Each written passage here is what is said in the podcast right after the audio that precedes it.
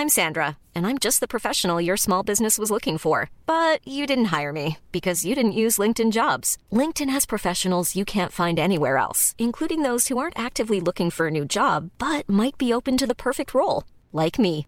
In a given month, over 70% of LinkedIn users don't visit other leading job sites. So if you're not looking on LinkedIn, you'll miss out on great candidates like Sandra. Start hiring professionals like a professional. Post your free job on linkedin.com/people today. Bonjour à tous et bienvenue sur le Rendez-vous Tech, l'émission qui explore et qui vous résume de manière compréhensible toute l'actualité tech, internet et gadgets. Bonjour à tous et bienvenue sur le Rendez-vous Tech, l'émission où on vous résume toutes les semaines l'actualité tech, internet et gadgets.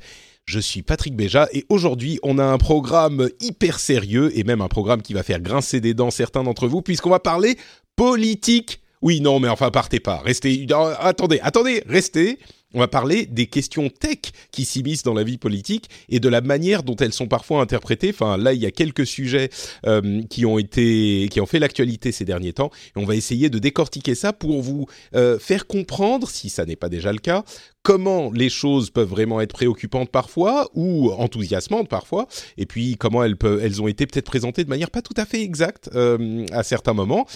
Comme je le disais, je suis Patrick Béja et j'ai le plaisir de euh, recevoir pour m'aider à décortiquer tout ça Gaël Girardot. Comment ça va Gaël? Bonjour Patrick, écoute très bien, meilleurs vœux pour cette nouvelle année. Ah, meilleurs vœux, c'est vrai. On, on est encore en janvier. on a donc encore a le droit, on a encore Ouais. le droit. C'est ça, tout à fait. Euh, donc, euh, je sais que tu es sous la neige.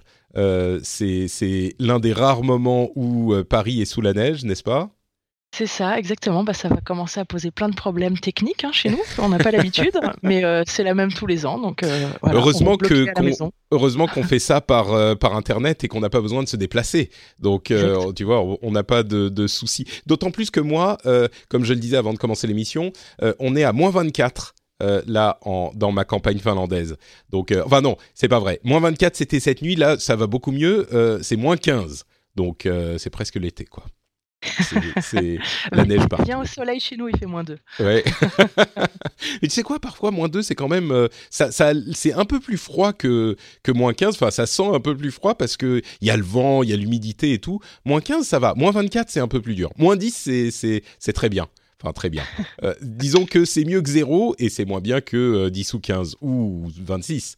Est-ce que je suis sûr qu'il y a des gens qui nous écoutent qui sont euh, sur l'autre hémisphère ou dans les îles, tout ça, qui sont à 26 et qui m'ont envoyé des tweets en me disant Oh, ici c'est pas mal, tu devrais venir.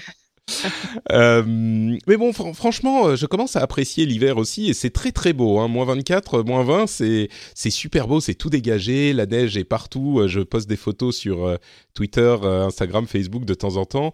J'ai des retours plutôt enchantés.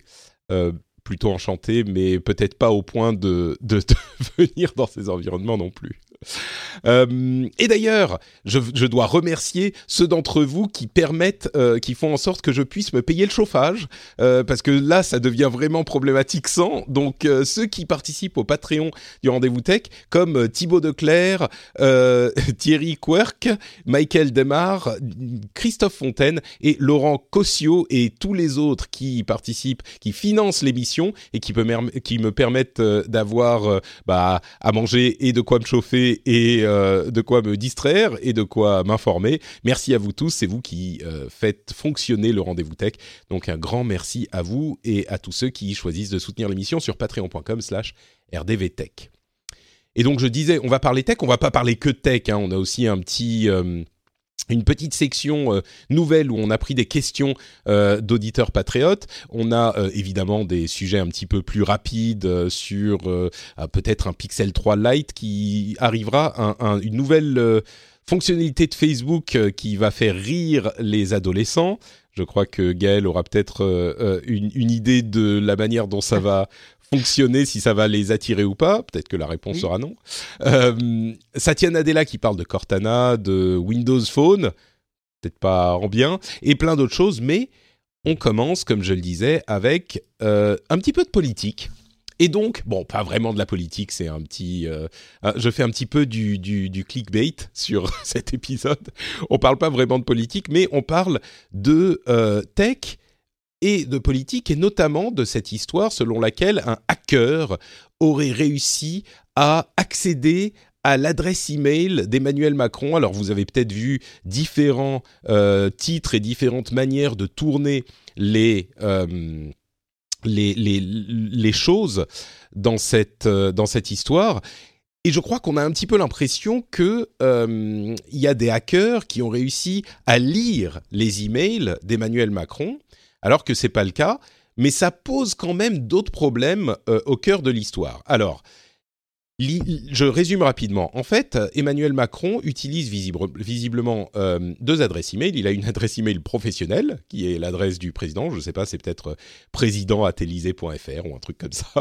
Euh, et il a une adresse email personnelle qu'il utilise encore, qui est une adresse email Gmail. Euh, et cette adresse email figurait parmi une collection de d'informations euh, privées qui ont été découvertes il y a peu, mais cette collection euh, qui est assez immense, qui s'appelle Collection Number One, euh, qui regroupe 700 millions d'adresses e-mail et de mots de passe et de plein de trucs, est en fait une collection qui est d'informations anciennes. donc c'est des, des c'est des euh, hacks qui ont déjà quelques mois ou quelques années, donc c'est pas qu'il y a eu un nouveau hack, mais c'est ces informations qui, qui, sont, qui ont été accumulées par différents hacks, qui ont été réunies par bah, des hackers qui vendent ensuite ces collections d'informations. D'ailleurs, c'est amusant, le hacker qui a été contacté par un journaliste ou par un chercheur en sécurité euh, qui euh, a cette collection lui disait non mais ça c'est des vieux trucs, j'ai collection number 2, 3, 4 et, qui sont bien plus récentes et tu peux les acheter pour 50 euros. Donc c'est des collections de gens qui réunissent toutes ces informations. Et donc, euh, parmi ces collections, il y avait, parmi cette collection number one qui a été euh, un petit peu plus publique ces derniers temps, figurait euh, l'adresse email du président, l'adresse email personnelle du président. Euh, comme, bah, comme je le disais, il y a 700 millions d'adresses email, donc euh, ça fait quand même un, certain nombre. Et, et, et donc, c'est pas que le hacker a réussi à accéder et à lire les emails personnels du président, mais simplement qu'il connaît l'adresse email du président, donc qu'elle figurait dans la liste de toutes ces adresses email hackées, comme sans doute la plupart des vôtres aussi. Euh, et donc, on, a pu avoir l'impression que le mail personnel du président était compromis, ce qui n'est pas le cas. Ceci dit, il y a euh, une réponse du, de l'Élysée qui a été le mot de passe échangé régulièrement. Euh, on a une euh, double authentification désormais sur cette adresse, sur cet email, faisant penser que du coup le compte est sécurisé et qu'il est difficile d'y accéder. Alors difficile évidemment, oui. Le problème, parce qu'il y en a quand même un, euh, même si les, les titres sont peut-être un petit peu trompeurs, il y a quand même un problème qui est que Gmail, Google, stocke les euh, données en clair et pas en chiffré. Il n'y a pas de chiffrement de bout en bout. C'est-à-dire que sur les serveurs de Google, ces données sont, euh, sont lisibles. Sur les serveurs de Google, bien sûr, il est difficile d'y accéder, mais on peut imaginer, dans un cas exceptionnel, que euh, quelqu'un puisse avoir trouvé un moyen d'y accéder ou alors qu'un État demande l'accès aux données en question et Google pourrait les donner. Alors c'est improbable et généralement quand on parle d'un kidam, on va dire oui bon, euh, on va pas non plus euh, changer la manière dont fonctionne Internet pour le cas où Dieu sait qui se, se euh, se verrait euh, espionné par un gouvernement, encore que peut-être qu'il faudrait le faire, mais la question peut être euh, débattue. Mais dans le cas du président d'un pays et d'un pays aussi important en particulier que la France, ce genre de choses peut effectivement poser problème parce que les échanges d'Emmanuel Macron avec quelqu'un, qui que ce soit, ne sont pas sous le contrôle de l'État. Et dans ce cas, ça ne veut pas dire qu'il faut changer Gmail, euh, encore que ça serait une discussion plus vaste, comme je l'ai dit, mais il me semble un petit peu, euh, comment dire, euh, pas très sérieux de la part d'une personne placée au, ainsi haut niveau de l'État d'utiliser un serveur, même pour ses données personnelles. Admettons qu'il ne discute pas de questions de, questions gouvernementales sur son email personnel, il y a toujours des choses qu'on peut voir, des choses qu'on peut en, tirer, des informations qu'on peut en tirer. Euh, on n'est jamais 100% rigoureux. Et c'est là que qu'il y a un vrai problème avec cette utilisation de compte mail personnel pour le président. En, fonction, en exercice, bien sûr, à un moment peut-être qu'il qu'il le faisait avant ou qu'il le fera après, mais au moment où il est en fonction, ça semble être un petit peu plus risqué et peut-être on pourrait arguer du fait que c'est un petit peu trop risqué, euh, même si les intentions seraient de ne pas discuter de questions professionnelles, entre guillemets. On parle pas boulot sur son email personnel. Euh, donc, euh, donc voilà en gros la manière dont on peut la double authentification bien sûr c'est très bien mais et même le changer le mot de passe ok mais c'est pas ça vraiment le, cœur du souci dans cette dans cette question Gaël, est-ce que c'est un truc qui te préoccupe ou est-ce que moi je suis un petit peu trop euh, euh, comment dire euh, tech geek dans cette histoire pour puisque ça me pose quand même un petit une petite question? Non, je pense que tu n'es pas le seul, sinon il n'y aurait pas un, emballement autour de cette, question. Et effectivement, euh, on, imagine que, euh, comme tu le dis, euh, il, reste sur des questions perso sur, son, sur son email Gmail. Après tout, il, est humain, il a le droit aussi d'avoir une vie perso, même en étant président. Mais comme tu le dis, on n'est jamais 100% rigoureux. et ça, ça, ça laisse présumer de qu'est-ce qui se passe quand quelqu'un de malfaisant arrive sur ces données et peut, peut récupérer euh, toutes ces informations. Et euh, oui, ça pose des problèmes de sécurité euh, qui sont pas les mêmes pour tout le monde, mais ça l'est encore plus pour un président ou tout membre haut placé dans le gouvernement. Hein, parce que là, aujourd'hui, c'est le président dont on parle, mais on, peut imaginer que c'est le cas pour peut-être les autres ministres, d'autres présidents dans d'autres pays. Enfin, on imagine que cette situation est réelle partout. et que pour l'instant, les hauts services d'État n'ont pas encore pris la mesure de ce que ça pouvait impliquer, euh, puisqu'ils n'ont pas interdit au président d'utiliser euh, son, son email perso. Alors qu'effectivement, ça pourrait peut-être même être une question. Quand on devient président, est-ce qu'on doit continuer à utiliser euh, ses, ses, emails perso? Je crois qu'on t'enlève normalement ton téléphone perso. Oui, il utilise un téléphone qui est plus sécurisé. Mais, mais si c'est pour envoyer des données sur les serveurs de Google, Dieu sait où. voilà. Donc en fait, effectivement, l'email perso devrait peut-être tomber dans la même mm. problématique qu'un téléphone perso. Et il y a un problème de d'archivage aussi. Je ne sais pas si c'est le cas en France. J'imagine que oui, on archive toutes les communications. Enfin, c'est le cas en tout cas aux États-Unis. Et euh, dans le cas des emails perso, alors oui, c'est son email perso, je ne sais pas quoi, mais si, à, vrai dire, c'est une question qui s'était posée avec euh, Hillary Clinton à l'époque où elle était euh, secrétaire d'État. donc c'est l'équivalent du ministre de l'Intérieur et, elle avait utilisé un email, un serveur perso, c'était pas Gmail, c'était un serveur qui était hébergé chez elle, mais pour euh, parler de choses qui étaient euh, des affaires d'État, et ça posait un problème d'archivage aussi, parce que normalement, il faut archiver toutes ces communications pour, euh, bah, archivage, pour utilisation plus tard, etc. Et là, c'est pas possible ou aussi facile dans ce cas-là. Encore une fois, c'est son email perso, donc il a le droit d'avoir une vie perso, sans doute. Mais ça peut poser cette question aussi. Est-ce qu'on est sûr qu'il qu'il n'utilise pas ça pour euh, des questions de, de, de, de, gouvernement, enfin des questions gouvernementales.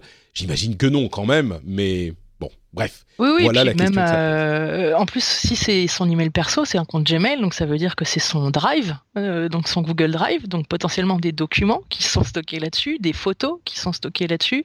Il y a, y a, plein, parce que c'est le même, c'est le même compte, hein, donc euh, effectivement, son compte, il y a toutes ces données, son comportement sur son navigateur, qu'est-ce qu'il a fait comme recherche. Il y a beaucoup, beaucoup, beaucoup de données. Hein. Non, mais c'est vrai. Non, mais c'est vrai, j'avais pas pensé à ça. Mais, mais du coup, ça pose la question de est-ce que euh, le président d'un pays comme la France devrait être euh, interdit de Google? Du coup, c'est, c'est, enfin, il y a quelqu'un chez Google qui a accès à tout ça, quoi, qui a accès à son profil Google. J'avais même pas pensé à ça, mais t'as raison il y a quelqu'un qui a accès à son profil Google quelque part chez Google, qui, qui n'a pas le droit de le regarder, machin, mais encore une fois, on n'est pas à l'abri de, de quelqu'un de malveillant. Un hacker, ou en tout cas d'un hacker, effectivement, qui peut tomber sur cette mm. information. Donc, c'est... Euh, ou, même quelqu'un, tu vois, hacker à la limite, peut-être pas, mais quelqu'un qui infiltre, on est sûr qu'il y a des services de sécurité euh, de différents pays, qui infiltre ces grandes sociétés, et puis il y a le euh, technicien classe super plus plus qui a accès aux des personnes qui veut. Est-ce que ces personnes-là ont des comptes un petit peu spéciaux chez Google parce que Google justement veut se protéger de ce genre? Enfin bref, ça pose plein de questions auxquelles j'avais pas pensé, ouais. Et du coup, je me demande, bon là, c'est Emmanuel Macron, je suis sûr qu'il y en a d'autres, peut-être qu'ils étaient moins technophiles, donc ils utilisaient moins ce genre d'outils, mais est-ce que ne devraient pas utiliser ce genre d'outils? Et du coup pas utiliser non plus Facebook et tout ça, mais du coup ils seraient déconnectés de la manière dont les Français euh, utilisent Internet? Je, ça pourrait faire un épisode entier là-dessus. Tout à coup, tu as ouvert mes yeux à quelque chose de. Bon, donc on a posé les questions, on n'a pas forcément les réponses, mais ça amène des pistes de réflexion. Euh, et on va lâchement euh, parler d'un autre sujet. Vous vous souvenez qu'on avait parlé de la réforme du droit d'auteur euh, qui est en cours de euh, passage dans l'Union européenne avec les fameux articles 11 et 13 qui étaient très controversés. Je ne vais pas vous refaire tout le résumé, mais en gros, c'est une taxe sur les liens et une obligation de filtrage général pour à peu près tous les sites du monde. Et ces deux articles étaient hyper controversés parce qu'ils étaient beaucoup trop contraignants. Eh bien, il se trouve que 11 des membres des États membres de l'Union ont euh, voté contre la proposition, ce qui était inattendu. C'était un vote qui a eu lieu euh, la semaine dernière. C'était vraiment inattendu. Euh, et ça veut dire qu'il va falloir revoir cette proposition. Et donc, la, la, la, la réforme telle qu'elle avait été écrite et telle qu'elle avait été proposée, avec tous les problèmes qu'elle posait, et a priori va devoir être travaillée. Alors, on ne sait pas comment. ça va sans doute décaler un petit peu sa mise en application.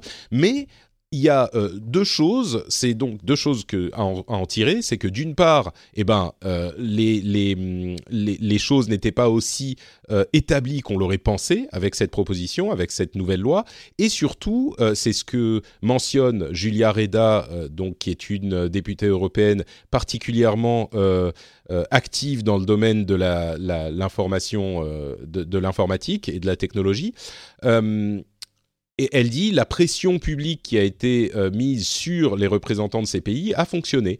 Et la France n'est pas dans les pays qui a voté contre, parce qu'on sait qu'on a une industrie euh, de, de, de, culturel particulièrement importante en France et que l'industrie culturelle voit euh, ces nouvelles lois comme un moyen de se protéger. C'est pour ça sans doute que la France n'a pas voté contre et même qu'elle pousse pour avoir ce, type de loi. Mais euh, d'autres pays ont été euh, sensibles à la pression de leurs de leurs citoyens et c'est plutôt une bonne chose. Pour moi, c'est positif parce que ça montre, ça donne un petit peu d'espoir sur le fait que quand on n'est pas content et qu'on s'exprime, bah, ça a un effet. Et c'est pas, ça reste pas juste lettre morte. Entre parenthèses, je mets dans la même news le fait que la CNIL a infligé une énorme amende de 50 millions d'euros euh, à Google pour avoir violé le RGPD, le Règlement général de la protection des données, qui est en vigueur depuis un an ou deux maintenant, euh, non peut-être un an, et euh, c'est une amende qu'elle a le droit d'infliger maintenant grâce au RGPD. Euh, et en gros, je ne vous fais pas les détails, mais en gros, la raison pour laquelle la CNIL a infligé cette amende, c'est parce que les informations que vous donne Google sur la manière dont ils utilisent vos données ne sont pas claires. En fait, on comprend pas bien. Et l'une des choses que demande le RGPD, c'est que ces informations soient claires, que les consentements soient clairs et que les données qu'on vous fournit, quand vous les demandez, les données qu'on a sur vous, eh bien, elles soient fournies de manière claire. Et ben tout ça, c'est pas clair dans la manière dont le fait Google. Et donc, euh, ils, ils écopent d'une amende. Donc voilà ces deux sujets un petit peu euh, euh, loi européenne et conséquences. Je sais pas si ça t'inspire quelque chose, c'était plus une exposition des faits, mais...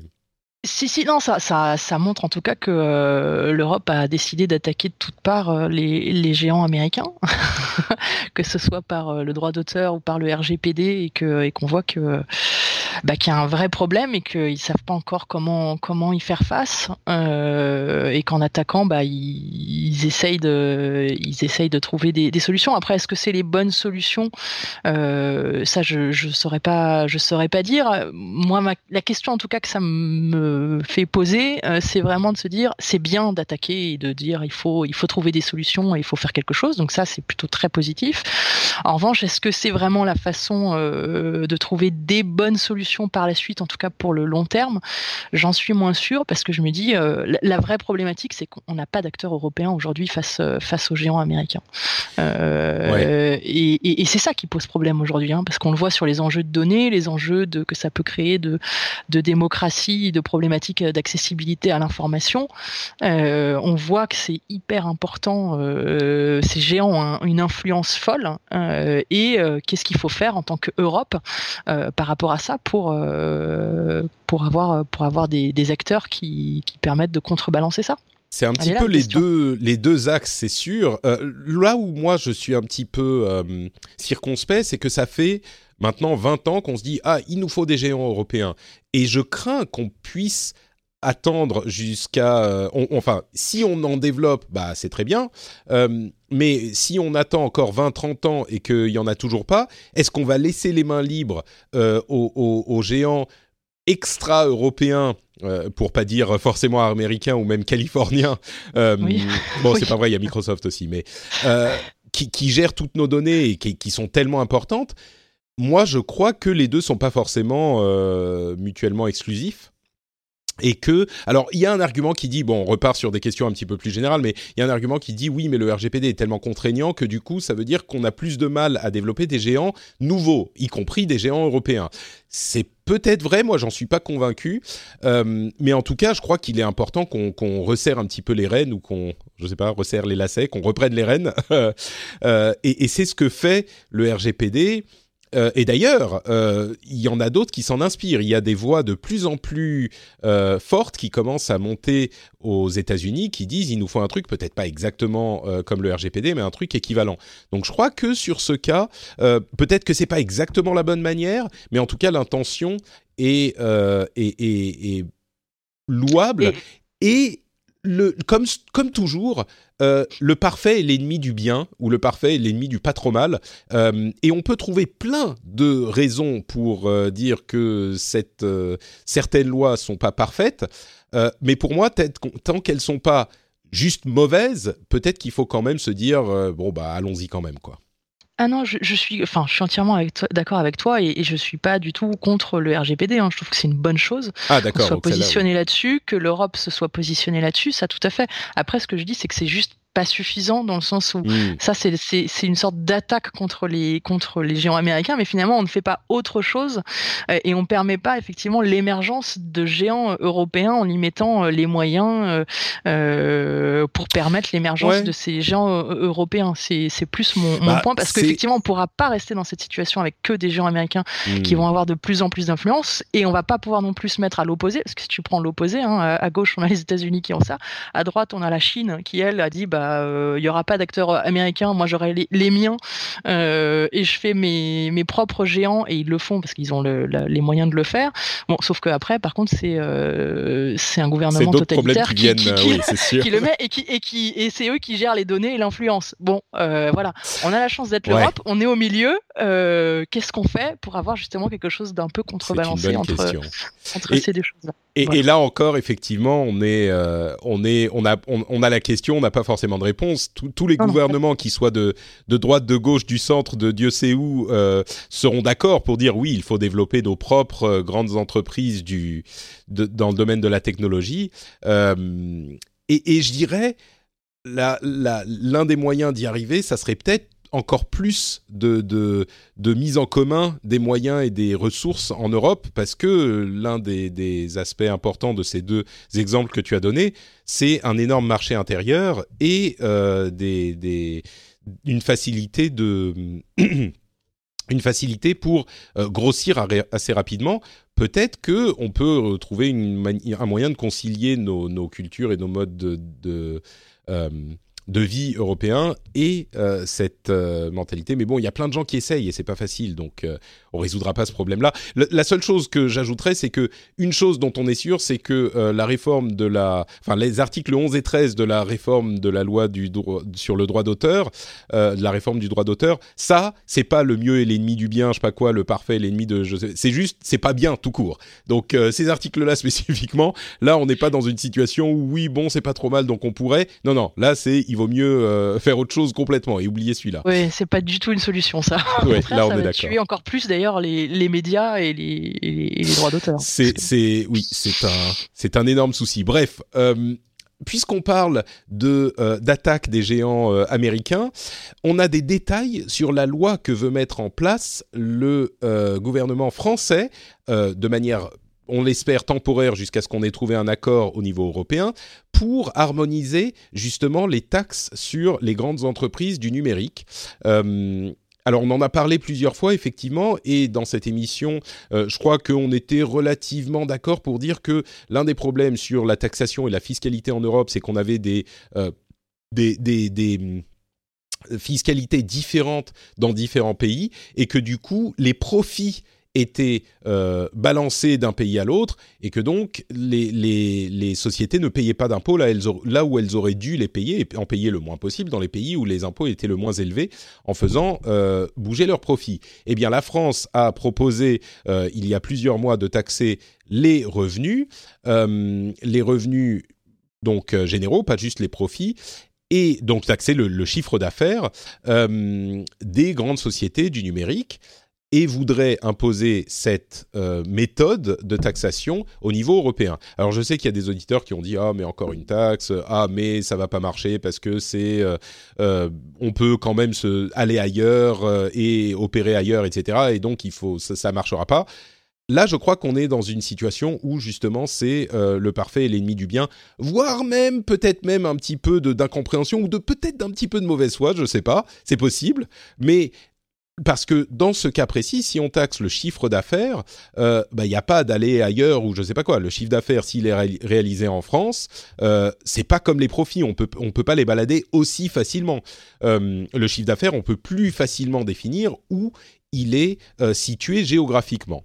Donc ça serait un moyen d'éviter justement cette fuite de, enfin c'est cet abus d'optimisation fiscale qui est un problème dont on parlait depuis longtemps et dont nous euh, plusieurs personnes dans l'émission disaient bah oui mais c'est comme ça qu'est fait la fiscalité donc euh, si on veut que si on veut pas avoir des débats interminables sur euh, qu'est-ce qui est moral et qu'est-ce qui est pas moral et exiger de sociétés comme de personnes qu'elles ne se qu'elles qu'elles fassent plus que ce que demande la loi, ce qui est complètement irréaliste, eh ben il faut changer la loi. Maintenant, la France est en train de changer la loi on, espère, ils ont bon espoir visiblement d'harmoniser au, au, niveau européen dans les, les, mois qui viennent. Et donc, on a quelques détails sur la manière dont ça, va fonctionner, cette loi qui sera présentée d'ici fin février.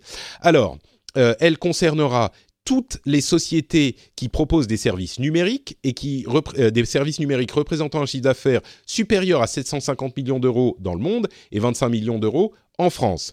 Ça sera rétroactif au début de l'année. Euh, même si le texte n'est pas approuvé tout de suite, ça sera rétro rétroactif depuis le 1er janvier 2019. Euh, ça sera le, taux ira jusqu'à 5%, mais il sera différent en fonction du chiffre d'affaires. Donc le maximum sera de 5%. On imagine pour les géants, euh, sera, ça sera 5%. Et euh, il prévoit que le, rendement soit d'environ 500 millions d'euros par, an. Donc bon, ça va pas non plus changer les finances du pays, mais c'est déjà ça.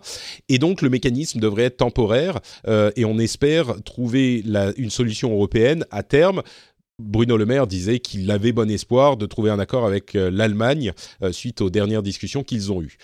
Euh, bon, là encore, j'ai fait un petit résumé de la chose. C'est les détails qui sont intéressants. Donc, le, taux est modulable en fonction du chiffre d'affaires. On a les, les, détails sur les, les, chiffres d'affaires à partir desquels il faut commencer à payer cette taxe.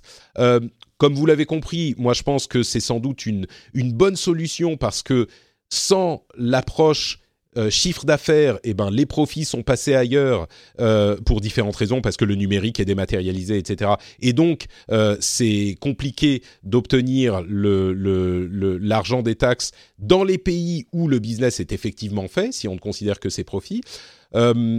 Gaël, tu semblais dire tout à l'heure que c'est il y a des attaques aux géants américains. Euh, Est-ce que ça, c'est une, euh, une, méthode, euh, une approche qui te semble acceptable ou est-ce que c'est un petit peu, un petit peu poussif? Non, non, ça me paraît. Étant donné qu'ils ont quand même mis une, effectivement un, plancher de chiffre d'affaires, je trouve ça plutôt intéressant parce que le but c'est qu'il n'y ait pas de dommages collatéraux sur sur les plus petits. Et ce qui est généralement, ce qui je trouve a été plutôt généralement le cas sur les autres les autres solutions qu'ils essayent d'apporter. Donc euh, là, au moins, ça montre que c'est vraiment une attaque entre guillemets. Quand je dis attaque, ça veut pas dire que je suis contre hein, ou pour. Mais oui, parfois il est important mais, de passer à l'attaque. C'est ça, exactement. Donc là, le fait de, de dire c'est vraiment pour ceux qui ont un chiffre d'affaires supérieur à 750 millions, au moins ça, ça cadre tout de suite le débat. euh... Et on sait de qui on parle tout de suite. voilà. euh, donc donc c'est plutôt, euh, enfin effectivement, hein, il y a un moment donné, il faut il faut ramener, euh, il faut bien trouver la solution et, et éviter effectivement les, les, les, jeux sur la fiscalité. Euh, après, moi, la question que ça, ça me laisse poser aussi, c'est de dire, on dit que c'est temporaire parce qu'on a bientôt trouvé une solution. donc pourquoi est-ce qu'on déploie autant d'efforts si c'est vraiment juste temporaire et qu'on pense qu'on va trouver une solution dans les mois à venir? Je me pose juste cette question et je me dis, on n'est peut-être pas si près de trouver une solution européenne. Mais, euh, mais au moins, voilà, on fait quelque chose. Donc, euh, c'est bien, faisons-le euh, et, et, avançons, effectivement. voilà, avançons. je dirais, deux ou trois choses. Effectivement, la solution européenne. Bon, ensuite, il faut qu'elle soit actée au niveau européen, puis implémentée dans les, dans les pays. Donc, même si elle est trouvée, la solution, là, c'est un moyen de dire, bah voilà, les géants américains dont on parle tout le temps, maintenant, paf, ça y est, c'est réglé, cette question. et, et c'est effectif tout de suite. Donc, c'est, à mon sens, c'est une, bonne une, une bonne approche. Euh, parce que au niveau européen, ça risque de prendre euh, un an, deux ans, peut-être euh, peut-être même plus, même si on a trouvé l'accord. Une autre chose à dire, c'est que Google n'est pas complètement contre cette idée. Donc euh, c'est pas que tous les géants disent ah ben non c'est insupportable c'est machin ils sentent bien la pression ils sentent bien qu'ils peuvent pas continuer jusqu'à la fin des temps avec ces optimisations fiscales et visiblement au moins certains d'entre eux se disent bon ok allez on y va. Et donc ça, semble convenir à tout le monde. Donc tous ceux qui disent ah mais non c'est plus de taxes enfin ça semble convenir à tout le monde. Je fais peut-être un petit raccourci mais tout le monde n'y est pas opposé. Donc encore une fois vraiment je suis pas euh, pour les taxes à tout va et le fait de euh, d'attaquer les, les, géants américains euh, pour le principe, mais là c'est quelque chose qui est réfléchi et qui est etc. Et j'aime bien la manière dont je développe mes arguments, qui est réfléchi et qui est etc. C'est quand même assez puissant comme comme raisonnement. Et, et, puis aussi, ça concerne pas que les Américains. Euh, il y a si jamais on, on faisait, euh, on créait des géants euh, européens euh, dans ce domaine, il faut pas imaginer qu'ils euh, paieraient euh, beaucoup plus volontiers leurs impôts sous l'ancienne entre guillemets ou l'actuelle fiscalité. Euh, il est évident qu'un géant européen, français même, irait se faire un siège au Luxembourg ou en Irlande ou Dieu sait où, si c'était un géant du numérique, et euh, ferait exactement ce que fait Google. Donc c'est plus que j'ai l'impression presque que le spectre euh, des Américains euh, biaise la chose. On a l'impression que si seulement on avait une situation un petit peu différente avec des Européens ou, si les Américains n'étaient pas aussi importants, eh ben ça irait mieux. Au niveau fiscalité. Mais moi, je suis pas sûr. Il est évidemment important, comme le disait Gaël, d'avoir des géants français et européens dans le domaine du numérique aussi. Ça serait idéal. Mais pour la question de la fiscalité, ça réglerait pas le problème.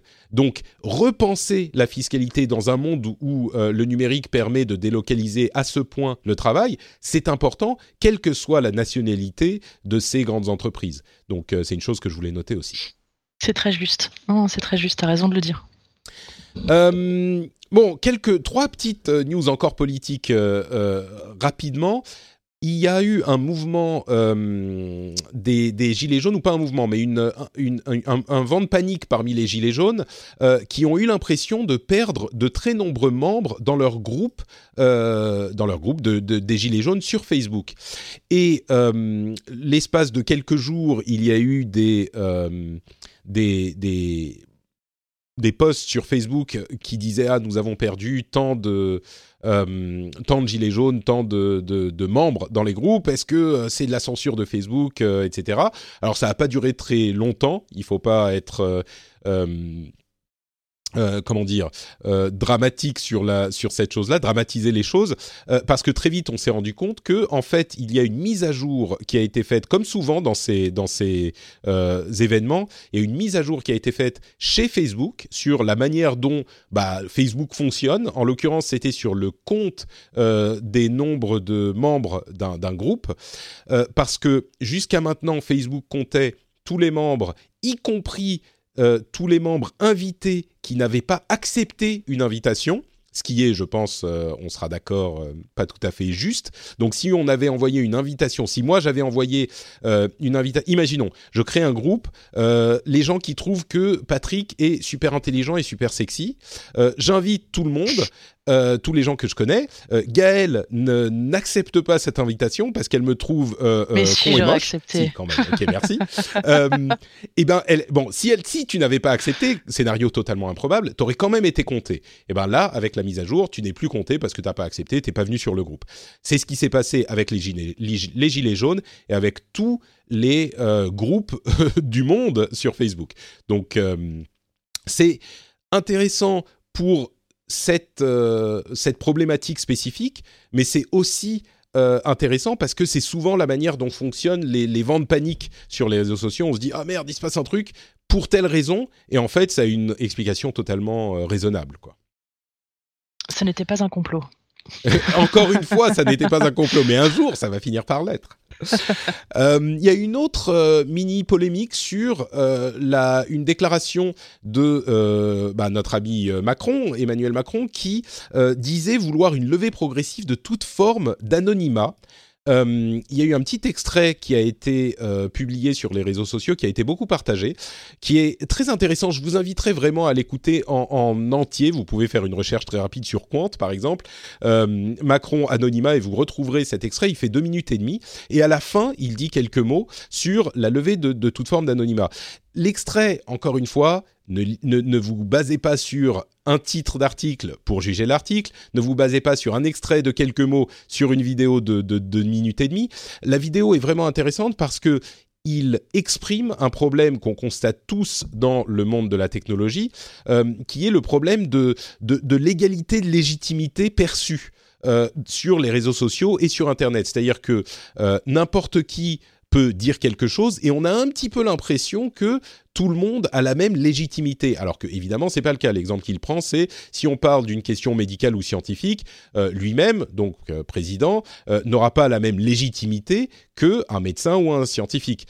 Sur une question de, de, d'organisation gouvernementale, il sera peut-être un petit peu plus légitime que quelqu'un d'autre. Mais sur Internet, il y a un vrai problème qui est que toutes les sources se valent un petit peu. Alors il pose vraiment euh, la, base de ce, problème euh, de manière cohérente. Et je dirais c'est euh, un petit peu rassurant que les classes politiques, j'imagine qu'il n'est pas le seul, mais commencent à prendre conscience de ces problèmes de manière vraiment juste. Là où ça pose problème, c'est la question de l'anonymat, parce qu'il conclut en disant qu'il est pour une levée progressive de toute forme d'anonymat. Alors, il n'est pas tout à fait clair, c'est pas une loi qu'il a proposée, hein, il n'est pas tout à fait clair c'est pas tout à fait clair de voir s'il parle spécifiquement de la question de euh, la délibération dans le cadre de la démocratie. Il parle de démocratie délibérative à un moment, euh, ou s'il dit euh, plus d'anonymat sur Internet tout court. Mais dans les deux cas, c'est problématique parce que l'anonymat a évidemment une, une force et évidemment important sur Internet. On va pas refaire toute la liste des raisons pour lesquelles l'anonymat est important. Et il est difficile de se dire on va le lever l'anonymat euh, dans un cadre et pas dans un autre. C'est tellement poreux que euh, on peut pas dire bon bah pour les trucs pas importants entre guillemets euh, on va garder l'anonymat et pour les trucs importants entre guillemets de euh, les, les, débats démocratiques bah on va lever l'anonymat. Non, c'est pas possible. Regardez ce qui se passe avec les gilets jaunes par exemple. Ça se passe sur Facebook, ça se passe avec des gens qui sont complètement comment dire qui sont qui sont pas forcément des responsables politiques, qui sont pas des, leaders de d'associations, et donc euh, ce sont pas des gens dont on peut dire ah ben lui et lui et lui il ne peut plus être anonyme euh, et elle et elle et elle euh, elles peuvent rester anonymes. Non, c'est pas c'est c'est important sur internet cette cette égalité. En fait, c'est ça qui est dur, c'est que l'égalité de parole est aussi importante qu'elle pose des problèmes. L'égalité de légitimité est aussi Planning for your next trip? Elevate your travel style with Quince. Quince has all the jet setting essentials you'll want for your next getaway, like European linen, premium luggage options, buttery soft Italian leather bags, and so much more. And is all priced at 50 to 80% less than similar brands.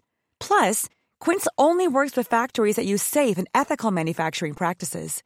Pack your bags with high-quality essentials you'll be wearing for vacations to come with Quince. Go to quince.com/pack for free shipping and 365-day returns. Hiring for your small business? If you're not looking for professionals on LinkedIn, you're looking in the wrong place. That's like looking for your car keys in a fish tank.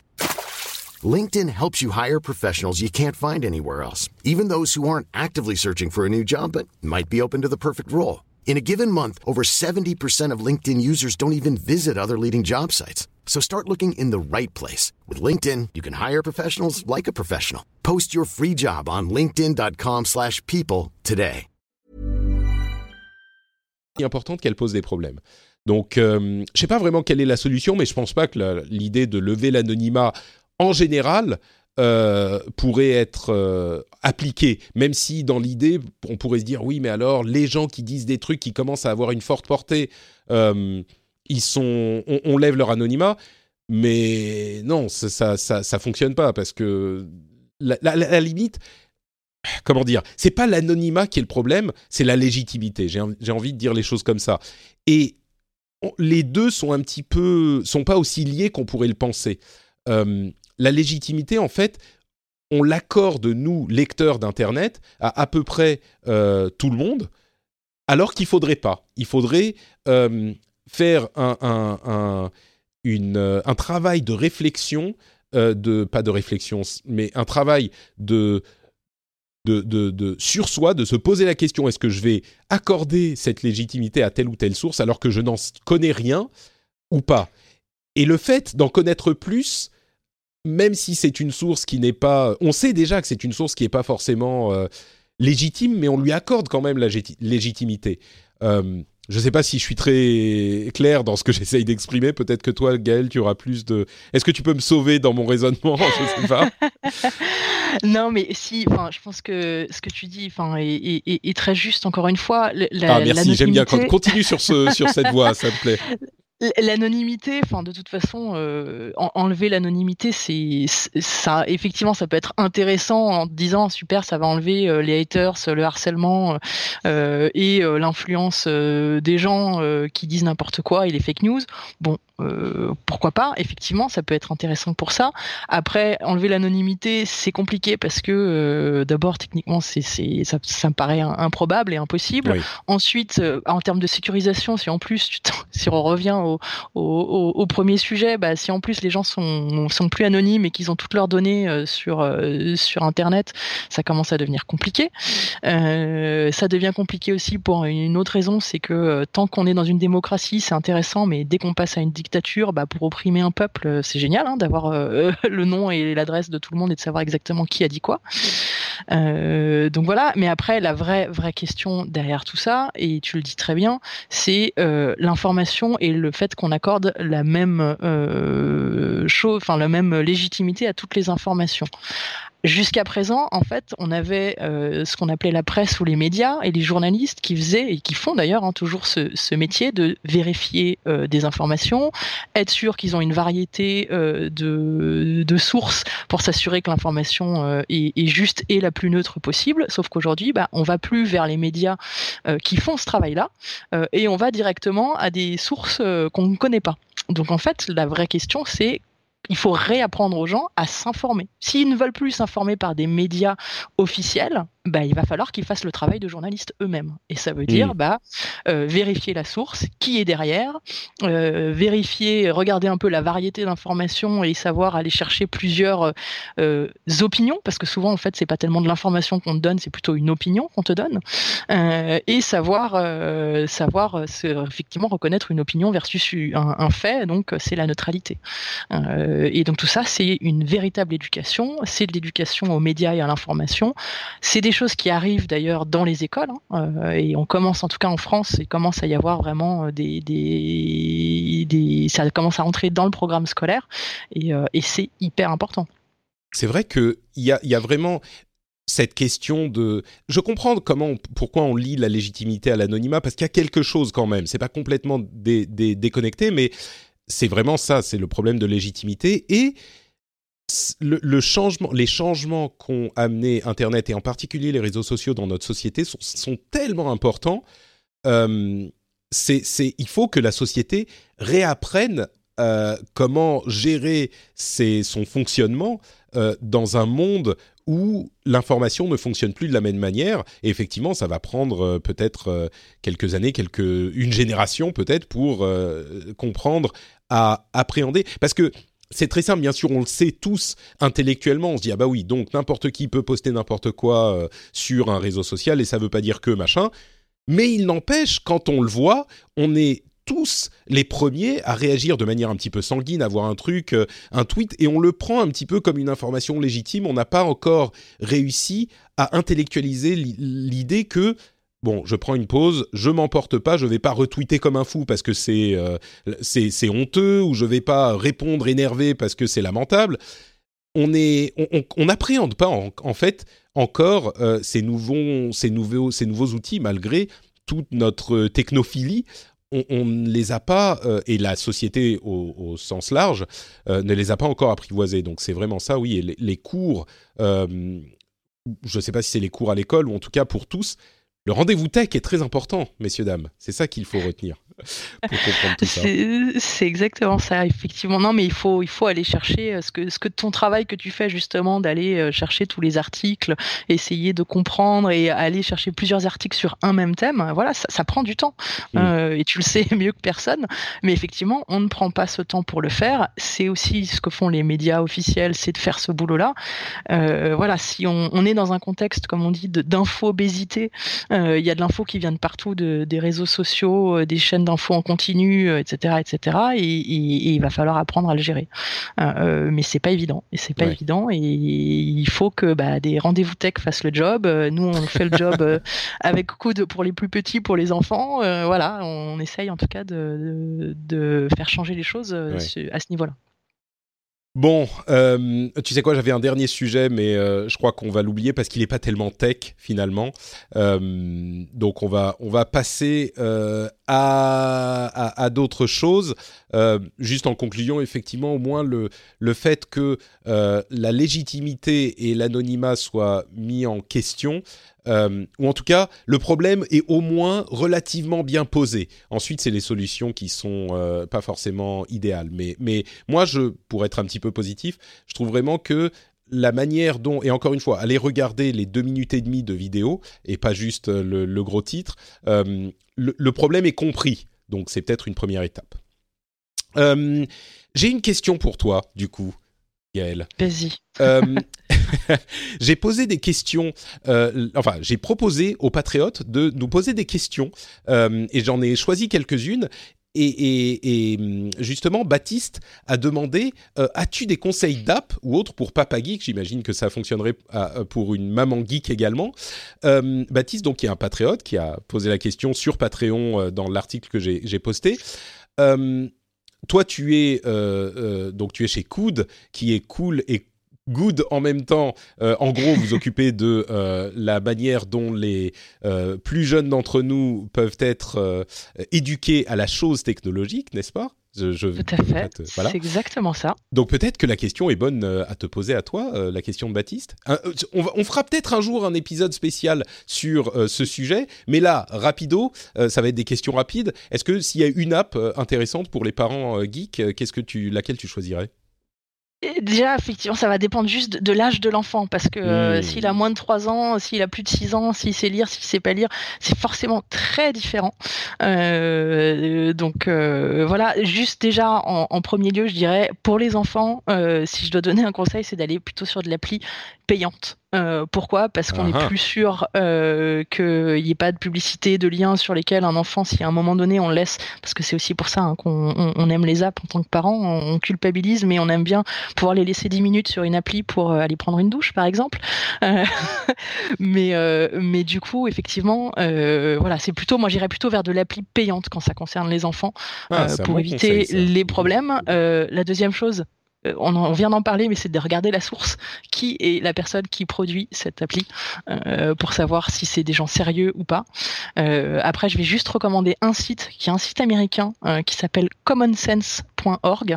on redonnera le lien, mais ce, site est plutôt très bien fait parce que c'est un site où en fait des parents, des enfants, des éducateurs testent les applis et les recommandent. Ah, le pas d'ailleurs pas que pour les applis, ils le font aussi pour les films. Et moi, j'adore ce site parce que je me suis posé la question, mon fils a 6 ans, est-ce qu'à quel âge je lui fais regarder Star Wars, E.T. Oh, et, génial, et, tout ça Et il y a tout, enfin, il y a beaucoup, beaucoup de films, beaucoup d'ailleurs d'anciens films de, de, notre jeunesse, je dirais, qu'on a envie de, de, partager très vite, voire peut-être un peu trop tôt avec nos enfants. Et là, les parents, les, les enfants d'ailleurs, euh, disent eux aussi s'ils ont eu peur, pourquoi? Donc parfois, il y a des enfants de 8-10 ans qui disent j'ai aimé ce film, mais il m'a fait peur à tel moment. Voilà, donc c'est plutôt très bien fait euh, parce qu'il y a la vie de tout le monde et surtout c'est détaillé. Donc vous savez pourquoi? Parce qu'effectivement c'est quand même assez euh, assez personnel euh, d'aimer une appli ou un film ou ou un site. Donc d'avoir les informations sur pourquoi et comment ils ont ils ont aimé, c'est plutôt intéressant. Donc commonsense.org c'est ma c'est ma reco du jour.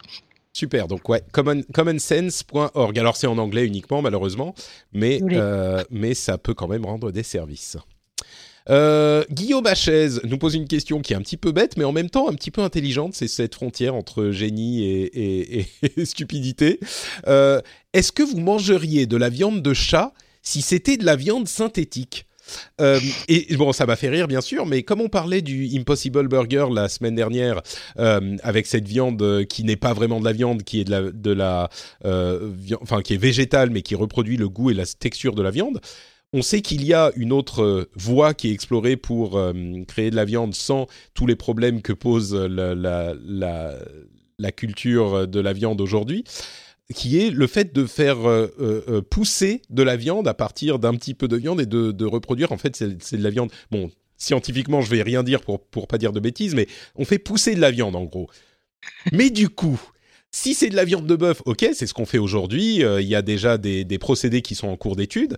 Si c'est de la viande de bœuf, bah ça vient pas d'un bœuf, c'est déjà un petit peu bizarre. Mais pourquoi pas si c'est bon, si c'est sain, etc. Si c'est de la viande de chat, Bon, il n'y a pas de chat qui euh, a effectivement été euh, malheureusement tué pour qu'on le mange, mais c'est quand même de la viande de chat. Gaël, est-ce que tu mangerais de la viande de chat synthétique? Écoute, je connais pas le goût de la viande de chat, donc je me dis déjà ça veut dire qu'il faut goûter tous les tous les types de chats en plus, parce qu'il y a plusieurs races. Est-ce qu'on parle de chat euh, domestique ou de chat sauvage mmh. Je ne sais pas. Chat qui mange de la croquette ou chat qui mange de la pâté whiskas? Je ne sais pas. Ouais, euh... non, c'est vrai. Non, mais tu fais bien. Tu reviens à la question fondamentale. C'est, on, on, aurait peut-être tous une, une, une, réaction de rejet, genre oh non, les chats c'est mignon, on mangerait pas de la viande. Mais si c'est délicieux, Hein? Si c'est un truc absolument, il y a bien des gens qui mangent des, des, des je sais pas, les huîtres. Des gens, les huîtres c'est dégueulasse, mais on les mange quand même. Euh, les, les escargots, bah oui, les escargots, on mange des escargots, etc., etc. Donc euh, Bon, c'est vrai. Ah, quel est le goût de la viande de chat et quel chat C'est bonne question. Euh, Fidel Castor me demande, je crois que c'est à moi. Euh, c'est pour quand le deuxième bébé? On va attendre. Hein. On va se calmer. On attend un petit peu. Euh, Thierry me dit euh, quel logiciel utilises-tu pour enregistrer, pour monter? Alors j'ai Skype pour enregistrer, mais j'utilise aussi Discord de temps en temps pour euh, particulièrement pour les gens qui sont des gamers. Et en fait, Skype a l'avantage qu'il est beaucoup plus, euh, la qualité du son est un petit peu moins bonne, mais il est beaucoup plus résistant au lag, alors que euh, Discord est moins résistant au lag et, la qualité de son est un petit peu meilleure. Donc euh, c'est les deux outils que j'utilise, ça dépend en fonction des intervenants. Question sur la manière dont on fait aussi l'émission, toujours de la part de Thierry. Est-ce qu'on a juste le son sur Skype ou est-ce qu'on a aussi la vidéo? Bah non, on a juste le son en fait. Et L'une des raisons, c'est que je veux que ça soit aussi versatile que possible et que n'importe qui puisse participer de n'importe où facilement. Euh, et donc, ça, ça permet de, de, de s'assurer que la qualité est bonne parce que ça demande moins de bande passante. Et euh, n'importe qui peut, peut, participer très facilement avec juste un écouteur, même un smartphone parfois, ça peut fonctionner. Euh, combien et de temps que tu veux être euh, en pyjama pendant que tu fais ton émission Ça peut jouer aussi, oui. Parfois, je suis, je suis pas très présentable en pyjama avec les cheveux un petit peu. Tu vois, pour pour que les gens rejoignent mon groupe Facebook, Patrick est super intelligent et super sexy, il vaut mieux qu'on me voit pas trop en fait. C'est ça. Euh, c'est pour ça. Euh, combien de temps en préparation euh, avec les participants ensuite pour ensuite faire leur enregistrement c'est beaucoup de préparation. Je j'ai jamais vraiment compté, mais la veille est un petit peu permanente. C'est entre le, le, la gestion technique, la veille, la, la, la, la publication, etc je dirais, enfin, je sais pas, mais c'est plusieurs heures, euh, au moins minimum une heure par jour, et, c'est le minimum quand je fais pas grand chose. Donc ouais, c'est beaucoup de préparation. Euh, j'en profite pour saluer le travail que tu fais euh, sur euh, sur la veille parce qu'il y a un nombre hallucinant d'articles que tu vas chercher, que tu que tu que tu partages d'ailleurs pour préparer l'émission. J'avoue ne pas tous les lire tellement il y en a, mais, bravo parce que c'est un, gros travail. Ouais, c'est c'est l'un des trucs dont je parle de temps en temps. Effectivement, il y a beaucoup. La veille est un, un, gros boulot. D'ailleurs, les patriotes qui ont accès aux notes de l'émission peuvent le voir.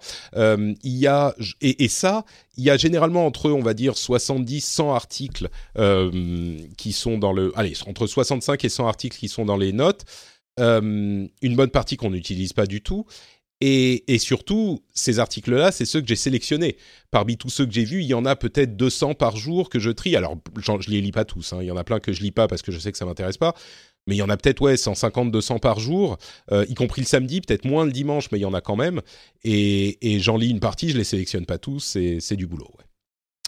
Euh, Yakamama, euh, Matt et, Olivier posent à peu de choses près la même question. Où est-ce que je me vois dans 5 ans? Et vu avec le Patreon, est-ce qu'on aurait, on aimerait faire grossir l'activité, embaucher des gens, etc. Euh, alors, dans 5 ans, bah, j'aimerais bien me voir euh, podcasteur encore. Je suis maintenant, ça fait, bientôt 5 ans. Alors, ça fait 10 ans que l'émission existe. L'épisode, le prochain épisode sera d'ailleurs un épisode spécial euh, où, on, on, parlera de ces 10 ans avec Yann et Jeff. Donc, euh, c'est un moment sympathique. Et, hum, donc ça, ça fait 10 ans et 5 ans du Patreon. Et le Patreon va peut-être, je vais un petit peu faire évoluer le Patreon euh, dans, dans, quelques, enfin dans quelques semaines, une ou deux semaines, euh, pour euh, se renforcer un petit peu sur la la communauté. Je crois qu'il y a quelque chose à faire euh, là-dessus. Mais bref, euh, donc j'aime, oui, dans 5 ans, euh, j'aime bah, encore podcasteur. Oui, c'est mon métier de rêve. J'espère que ça le sera encore dans 5 ans. Et je me vois encore podcasteur. Pour la question faire grossir l'activité, j'aimerais bien. moi, je vois toujours le rendez-vous tech et le rendez-vous jeu comme mes deux piliers du, du, podcast la question du Patreon est compliquée sur les deux euh, en même temps, donc je sais pas, il faut que je continue à y réfléchir à ce niveau-là. Embaucher des gens, comme vous le savez, je paye euh, certains des intervenants, en fait les intervenants réguliers euh, qui sont tenus, entre guillemets, d'être là, ils sont désormais payés. J'ai Nicolas Poppy qui m'aide sur certaines choses, qui est lui aussi rémunéré, un petit peu rémunéré. J'aimerais faire grossir. Aujourd'hui, euh, c'est pas vraiment possible euh, au-delà de ce que je fais déjà, mais, mais déjà ce que je fais aujourd'hui était euh, pas aurait pas été possible il y a, je pense, euh, deux ou trois ans. Donc, j'aimerais continuer à faire grossir les choses de cette manière. Idéalement, j'aimerais bien me décharger de, de, ce qui est administratif pour me concentrer sur les podcasts et peut-être en, faire encore un petit peu plus. Mais euh, comme toujours dans le podcast, les choses progressent lentement, mais sûrement. Donc, euh, bah, je conclus avec euh, si vous souhaitez que l'émission continue sa croissance et continue, enfin, ou, tout simplement, même pas question de croissance, mais si vous l'appréciez, si vous appréciez le travail, eh ben, vous savez ce qu'il faut faire, hein, patreon.com/slash rdvtech, et vous choisissez comment vous soutenez l'émission. c'est très simple, ça prend deux minutes. Je conclus avec la question de Pierre Damien qui demande pourquoi la vie, l'univers et le reste, et la réponse est évidemment 42. Euh, tiens, parlons de Satya Nadella, euh, qui a annoncé que Cortana allait se retirer de la course des assistants euh, personnels et en fait va devenir un outil pour Alexa et ils espèrent pour Google Assistant. Et, donc il sera plus en concurrence. Donc c'est plus un assistant Cortana. Et ils disent entre parenthèses que Windows Phone, le support de Windows Phone se termine cette année. Donc passez sur iOS ou Android. Donc on, on est vraiment dans cette dans cette euh, orientation de Microsoft d'être présent partout chez tout le monde et de ne plus forcément être eux-mêmes euh, le fournisseur euh, de, systèmes d'exploitation ou de. Alors Cortana ne disparaît pas, mais ils se mettent en retrait. Est-ce que c'est reculé pour mieux sauter ou est-ce que vraiment, Gaël, je ne sais pas si c'est pas forcément ton domaine de spécialité, mais est-ce que c'est pas moi ça me paraît être un petit peu une erreur de d'abandonner cette course parce qu'ils sont tellement importants les assistants personnels pour l'avenir. Euh, je comprends pas pourquoi Microsoft dit Cortana n'est plus un assistant personnel, c'est juste un outil pour euh, Office qui est accessible depuis les autres assistants. Alors c'est marrant, je le vois pas comme ça et je le vois pas forcément comme une erreur, mais plutôt comme euh, ce qu'a souvent fait euh, euh, Microsoft. Ils s'orientent sur le B2B et pas le B2C. Donc ils savent que sur le B2C, ils ont jamais été non plus incroyablement bons, si je peux me permettre. oui, on pourrait débattre de la chose, mais oui. oui, enfin non, il y a des Windows quand même qui est. C'est ça, non, mais il y a les, choses de base. Mais dès qu'ils ont voulu aller sur d'autres business qu'ils maîtrisaient pas, quand ils sont sur leur core business ils sont excellents. Quand ils ne le sont plus, ils ont du mal euh, et, ils en ils en prennent conscience. Donc je trouve ça plutôt bien d'en prendre conscience et de pas insister dans ces cas-là. C'est plutôt une, décision stratégique plutôt bonne. Mmh. Euh, et après, ils vont euh, ils vont être sur le B2B, donc ils vont être quand même derrière derrière d'autres sans qu'on le voit. c'est juste qu'on n'entendra pas parler de Cortana, mais derrière, ça sera du Cortana. Mmh. Bah, c'est vrai que de fait, s'ils sont, alors on sait qu'ils sont déjà disponibles interopérables avec Alexa. Euh, Google, à ma connaissance, ne permet pas ce type d'interopération. Peut-être que Microsoft est en négociation avec eux pour le faire, mais là il n'y a rien d'annoncé. mais sur le principe, je comprends que euh, l'idée de faire de Cortana euh, s'ils sont en concurrence frontale avec les autres, eh ben ça devient une question de part de marché et Cortana n'a pas une énorme part de marché puisque même en l'intégrant dans Windows, bah, les gens ne l'utilisent pas, donc c'est un petit peu, euh, c'est dommage. Mais en s'intégrant, s'ils réussissent à s'intégrer aux autres assistants, et eh bah, du coup, ils sont disponibles partout. C'est un petit peu comme le problème euh, qu'ils ont eu avec Windows Mobile. Si euh, ils sont en, frontal avec les autres systèmes d'exploitation mobile, eh ben, ils ont que leur petite part de marché. Par contre, s'ils ont leur logiciel sur tous les OS mobiles, eh ben, ils sont disponibles partout. Peut-être que c'est ça l'idée, d'ailleurs, c'est oui, quand j'y réfléchis, c'est forcément ça l'idée euh, de Satya Nadella. C'est pas si bête finalement. S'ils réussissent à s'intégrer par exemple avec Google Assistant, j'imagine qu'ils n'auraient pas dit ça s'ils n'avaient pas quelque chose euh, dans les tuyaux. S'ils n'ont pas quelque chose en tête, ouais. Mm. Euh, on a des images de du Pixel 3 Lite, qui est donc euh, le nouveau téléphone de Google qui devrait être annoncé bientôt. C'est un téléphone un petit peu moins cher, une version du Pixel 3 un petit peu moins cher, euh, qui devrait arriver bientôt. Euh, et, voilà, c'est pas très surprenant, mais encore plus intéressant. Fossil a vendu à Google une partie de ses propriétés intellectuelles de smartwatch. Ce qui voudrait dire, a priori, hein, on a du mal à imaginer autre chose, que Google serait en train de s'orienter vers la, euh, on va dire, la conception d'une smartwatch. Google, peut-être une Pixel Watch, dont on entend parler depuis un moment. Euh, ça, serait intéressant, effectivement. On sait que Apple a pas mal de succès avec l'Apple Watch. L'OS, enfin le marché des smartwatches Android existe, mais il n'y a pas euh, un, un élément qui sort du lot, on va dire. Euh, peut-être que Google veut s'attaquer à ce type de produit. C'est possible. Euh, Facebook est en train de tester LOL. Alors qu'est-ce que c'est que LOL? C'est un flux de vidéos et de gifs euh, marrantes qui sont tirés, sélectionnés des différentes sources de Facebook et qui sont, alors c'est en test, hein, c'est quelques centaines de personnes qui ont accès, c'est un outil qui remplace l'un des euh, flux de Facebook, en fait l'un des onglets de Facebook. Ils ont dit qu'ils ne savaient pas encore s'ils allaient l'utiliser, alors c'est en test, ça se trouve ça va devenir une partie de Facebook, ça se trouve ça sera un produit euh, euh, annexe c'est marrant parce que Facebook a vraiment essayé et essaye toujours euh, de, redevenir sexy pour les adolescents. Là, c'est un petit peu, ça a l'air un petit peu forcé, mais pourquoi pas? Je, dirais à la fois ça fait marrer parce que bon, c'est Facebook qui essaye d'avoir l'air cool alors que c'est devenu l'endroit où les, vieux, les parents euh, euh, sont actifs mais en même temps, euh, bah, ils n'arrêtent pas d'essayer. quoi. Ils ont mille. Il y avait Lasso, il y avait, enfin, je sais plus quelles autres applications ils ont tenté de lancer qui n'ont pas marché, mais ils s'arrêtent pas. Ils regardent toujours de l'avant. Euh, je parlais de ça avec Netflix aussi la, semaine dernière. C'est une mentalité des entre guillemets startups parce qu'ils sont plus vraiment des startups aujourd'hui, mais c'est cette idée de se dire on va regarder euh, de l'avant toujours, même si on est hyper fort aujourd'hui, on regarde ce qui se passe derrière. Et pour Facebook, ça a donné Instagram, WhatsApp, etc. Euh, bon, je ne sais pas si LOL sera la solution. Euh, toi, de ton contact avec les jeunes, euh, est-ce que c'est, ça peut fonctionner un truc de Facebook ou c'est déjà mort? Bah, déjà, juste le nom, en fait, en dit long, ça s'appelle LOL. Et LOL, c'est utilisé que par les vieux. oui, bon. voilà, on imagine l'usage sera fait par, bah, par nous, les vieux, pas les jeunes. Peut-être, ouais, c'est possible. Bon, peut-être que ça s'appellera pas LOL au final. Ça remplace Watch là pour les comptes qui ont qui l'ont en test, mais oui, peut-être que ça s'appellera pas LOL au final. Mais, oui, bon. C'est bien d'essayer. Je suis pas. je pense pas que c'est ça suffisant pour ramener les, jeunes sur Facebook. Hmm. Bon, très bien.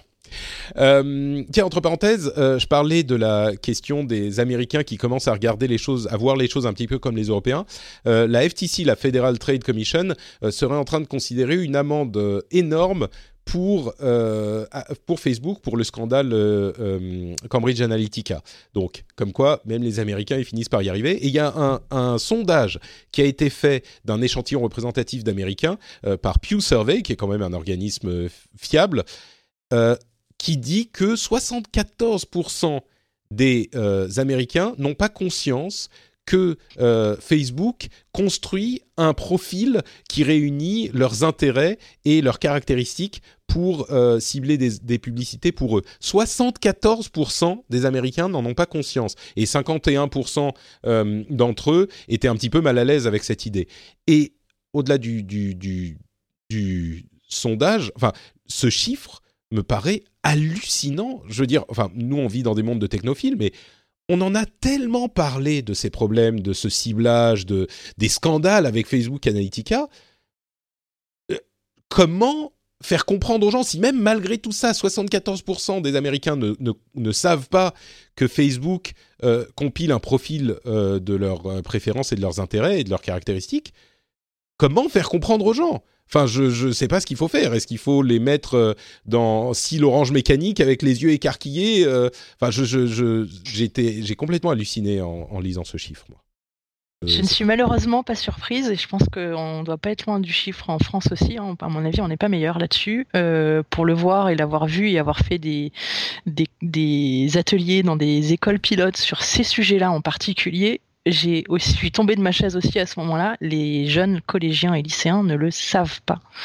Hein, euh, et ils tombent de leur chaise quand on leur explique comment ça fonctionne. Donc euh, oui, c'est une vérité. Hein. Nous, on a l'impression que tout le monde le sait, mmh. mais même Cambridge Analytica est pas, enfin, tout le monde n'est pas au courant.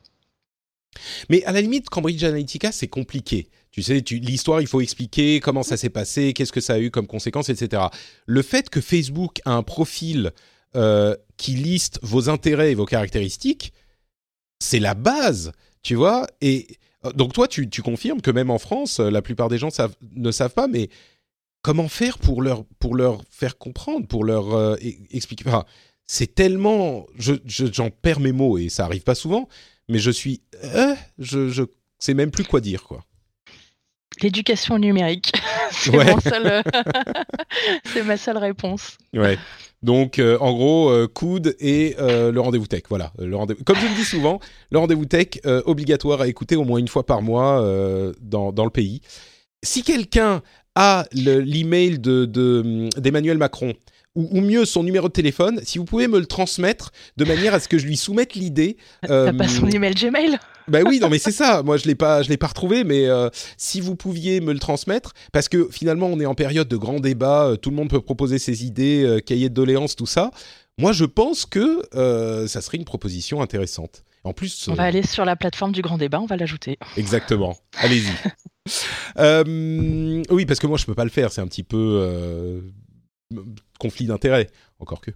Euh, donc, comme je le disais, Tim Cook a parlé, a, expliqué qu'il faudrait des lois pour euh, protéger la vie privée et que ça devrait passer par des lois. Je sais plus si je l'ai mentionné quand on parlait tout à l'heure, mais euh, Tim Cook défend cette idée. Bon, c'est un petit peu là aussi conflit d'intérêts parce que c'est le business model d'Apple, mais il n'empêche, il défend un petit peu l'idée d'une sorte de RGPD-like aux États-Unis. Il y a de plus en plus de voix qui se, se lèvent pour dire qu'on en a peut-être besoin, même aux États-Unis où ils n'aiment pas l'intervention du gouvernement. Donc les, cette idée fait son chemin. Euh, WhatsApp a implémenté une limite dans euh, le transfert de messages.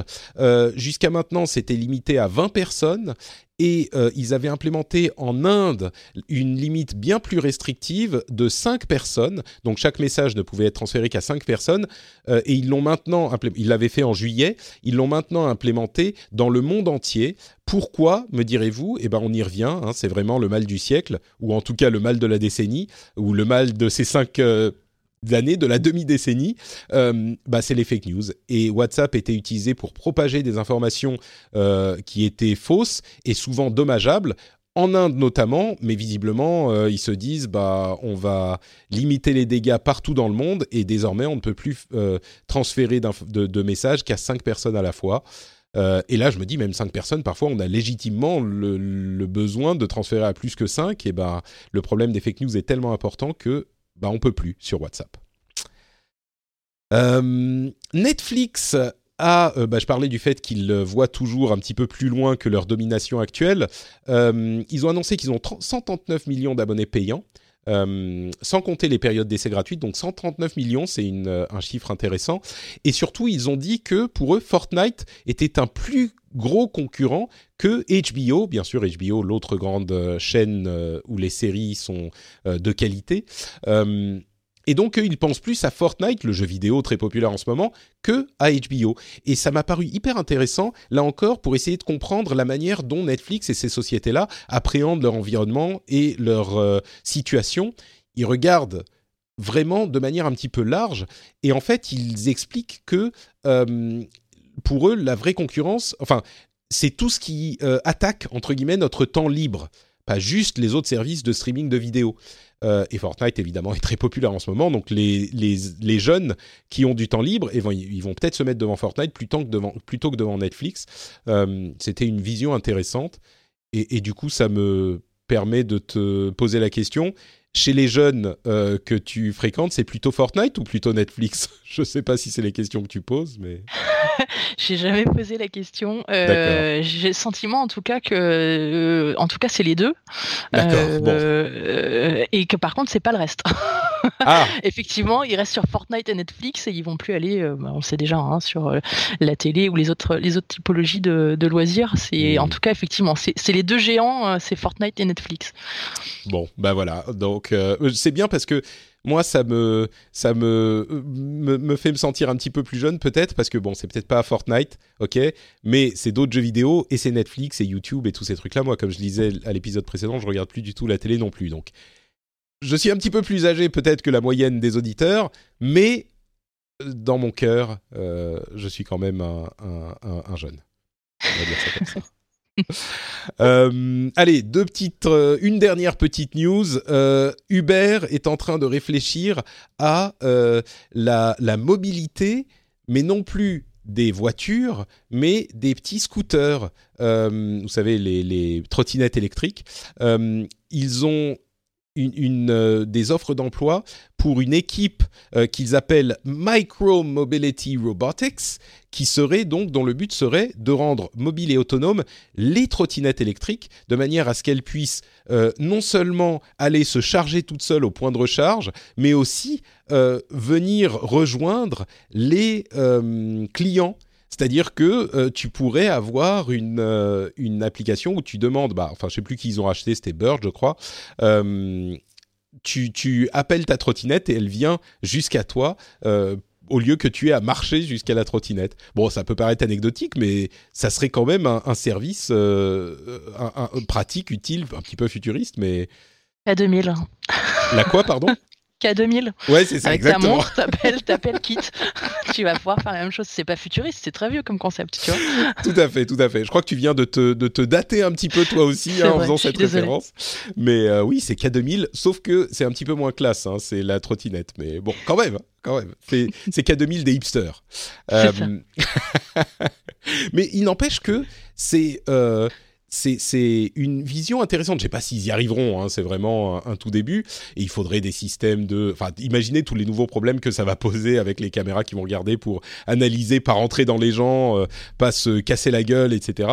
Mais, euh, mais c'est une vision intéressante. Imaginez que plein de choses deviennent autonomes et puissent se déplacer. Euh, je sais pas, c'est une, c'est une idée intéressante. Et puis se aller se recharger tout seul, etc. Je sais pas quoi d'autre pourrait. Mais on la a déjà vu des... autonome pour La- emmener le bébé Oh se promener tout seul. Pas mal Gaël, tu es une génie. Euh, je pense qu'il faut que tu ailles immédiatement travailler chez Uber pour leur donner ce genre d'idée. Moi, je serais pour. Non, mais à la limite, la poussette autonome, peut-être qu'elle te, t'as pas besoin de la pousser, elle te suit ou elle est juste devant toi. Et euh, et et t'as pas comme ça, tu peux être sur ton téléphone. Pendant que tu pousses la poussette du bébé, euh, un petit peu plus de manière sécurisée, tu vois. C'est pour. euh, Et si tu t'arrêtes, elle s'arrête. Donc bon, enlevez-moi ces idées de la tête, ça devient terrible. Et c'est donc le dernier sujet que nous voulions évoquer. C'est la fin euh, de cet épisode. Merci Gaël d'avoir participé à l'émission. Euh, Est-ce que tu peux nous dire où on peut te retrouver sur Internet? On a parlé de Coude, bien sûr. Il y a ton compte Twitter. Qu'est-ce qu'on y trouve euh, sur ces deux endroits de l'Internet? Écoute, bah merci à toi Patrick. Écoute, on y retrouve bah justement, ça pourra répondre aux questions de, Baptiste. On essaye aussi de donner des conseils euh, sur euh, où trouver euh, des bonnes applis, des bons sites euh, éducatifs. On essaie de donner des conseils sur euh, euh, l'usage des écrans. Et, voilà, donc vous pouvez me retrouver sur coude underscore fr sur Twitter ou sur notre page Facebook aussi, où on donne toutes ces infos. Super. Et je mettrai le lien vers ton compte Twitter à toi dans les notes de l'émission. Euh, je rappelle le nom du site que tu recommandais. Je suis sûr qu'il y a des gens qui se posent la question. C'est commonsense.org et je le mettrai dans les notes de l'émission aussi euh, si les gens veulent aller regarder ça. Pour ma part, c'est Note Patrick sur Facebook, Twitter et Instagram. Vous pouvez retrouver des photos du euh, Winter Wonderland dans lequel je passe beaucoup de temps en ce moment. La campagne finlandaise, c'est vraiment très froid, mais c'est aussi très très beau. Donc vous pouvez avoir des photos de ça et bien sûr hein, mes réflexions diverses et variées sur la tech, le jeu vidéo et bien d'autres choses sur tous ces réseaux sociaux. Réflexions toujours posées, réfléchies. Bon, peut-être pas toujours, mais généralement, j'espère posées et réfléchies. Je, m'impose une, euh, une limite de, comment dire, pas une limite, mais une, une discipline pour essayer de ne pas répondre de manière sanguine sur les réseaux sociaux, pour en faire un lieu un petit peu plus euh, euh, sain, donc mesure, euh, toujours réflexion. Et bien sûr, vous pouvez mettre des commentaires sur l'article de l'épisode sur frenchspin.fr. Vous retrouvez donc les notes de l'émission et les euh, commentaires des auditeurs qui sont toujours intéressants. Euh, pour ceux qui ont accès au Slack parmi les patriotes, on y passe euh, du bon temps, évidemment. Donc, N'hésitez pas à venir nous rejoindre là-bas aussi. Et si vous voulez devenir patriote, il y a beaucoup plus d'interactions ces derniers temps sur le Patreon. C'est un truc qui, comment dire, je- j'en fais un petit peu pour moi, en tout cas, une sorte d'oasis euh, par rapport aux réseaux sociaux où ça devient euh, un petit peu trop oppressant parfois. Et euh, je passe du temps là-dessus. Donc, si vous voulez passer du temps avec moi, c'est un bon moyen de le faire. Et bien sûr, si vous voulez devenir Patreon, patriote, en plus du fait que c'est une oasis sympa, euh, vous pouvez le faire pour soutenir l'émission, ce qui est quand même l'aspect essentiel de tout ça. On le fait pas forcément pour les récompenses, on le fait surtout parce que l'émission vous plaît, euh, vous passez de bons moments, vous vous informez et c'est un outil euh, utile pour vous. Et ben c'est sur patreon.com/slash rdvtech, donc euh, utile et agréable en même temps. C'est le but de ce Patreon. Donc patreon.com/slash rdvtech. On vous remercie de nous avoir écoutés. Le prochain épisode sera donc un épisode spécial euh, pour fêter les 10 ans de l'émission. Ouais, 10 ans de rendez-vous tech, ça me rajeunit pas, mais ça ne vous rajeunit pas non plus, hein, euh, ceux qui écoutent depuis le début. Et on se retrouve euh, pour un épisode classique dans deux semaines. Je vous remercie de nous avoir écoutés, je vous fais de grosses bises et je vous dis à très bientôt. Ciao ciao